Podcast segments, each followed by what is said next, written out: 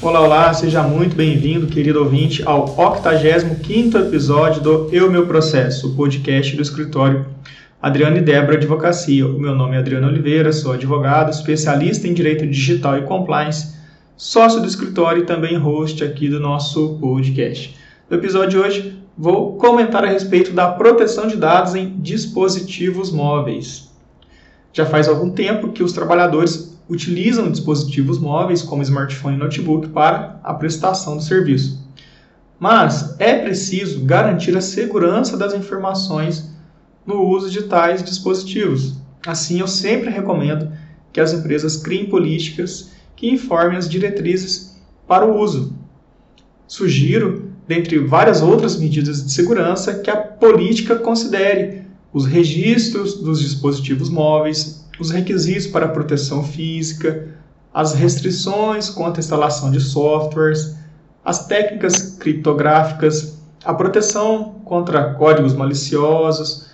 a desativação, bloqueio e exclusão de dados de forma remota e também os imprescindíveis backups. É, convém que cuidados sejam tomados ao se utilizarem dispositivos móveis em locais públicos, salas de reuniões e outras áreas desprotegidas, como um coworking, que sejam estabelecidas proteções para evitar o acesso não autorizado ou a divulgação de informações armazenadas e processadas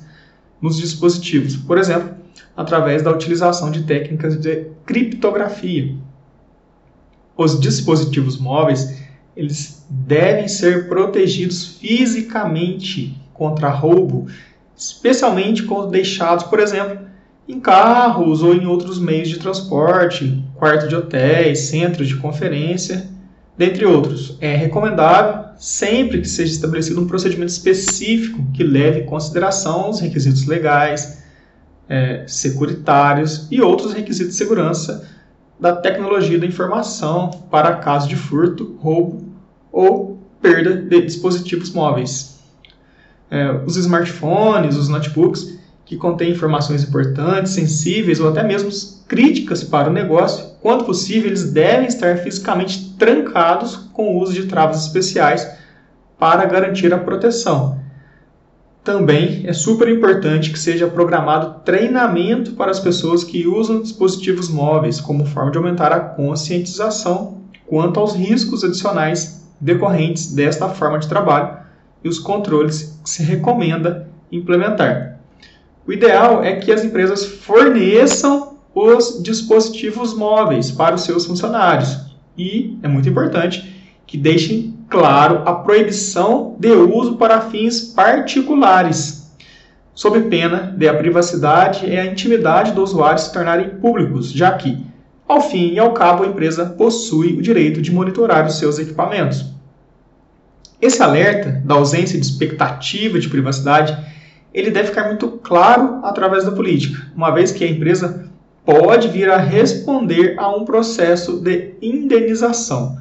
Uma sugestão minha de redação para a política neste ponto seria a seguinte: primeiro, a empresa reserva-se o direito de monitorar a sua frota de automóveis, equipamentos, sistemas e atividades de rede de propriedade da empresa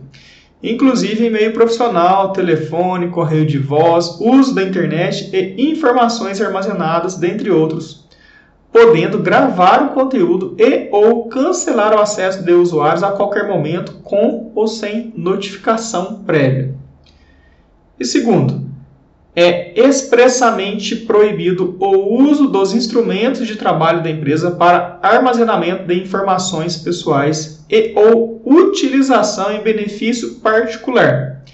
sob pena de a privacidade e intimidade do usuário se tornarem públicos. Por outro lado, se a empresa tolera, e isso acontece muito, né, o uso de dispositivos móveis pessoais para a prestação do serviço, ela não possui o direito de monitorar o instrumento de trabalho do funcionário.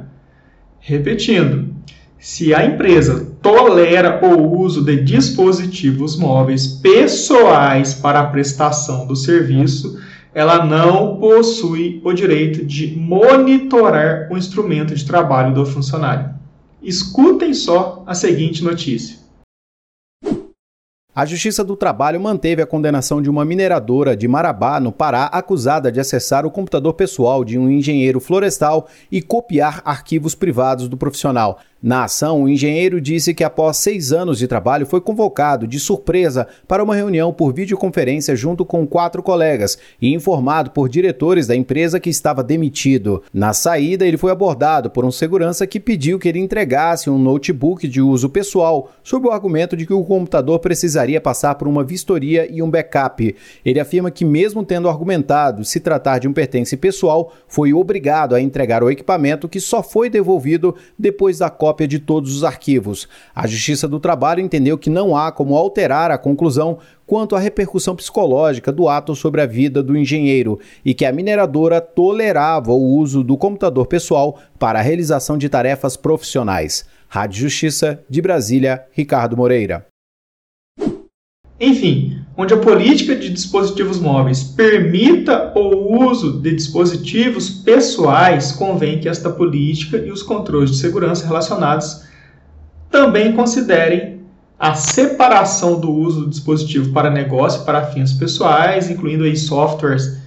para apoiar esta separação e proteger os dados do negócio em um dispositivo privado e segundo, prover acesso às informações do negócio somente depois que os usuários assinarem acordo de conhecimento das suas responsabilidades,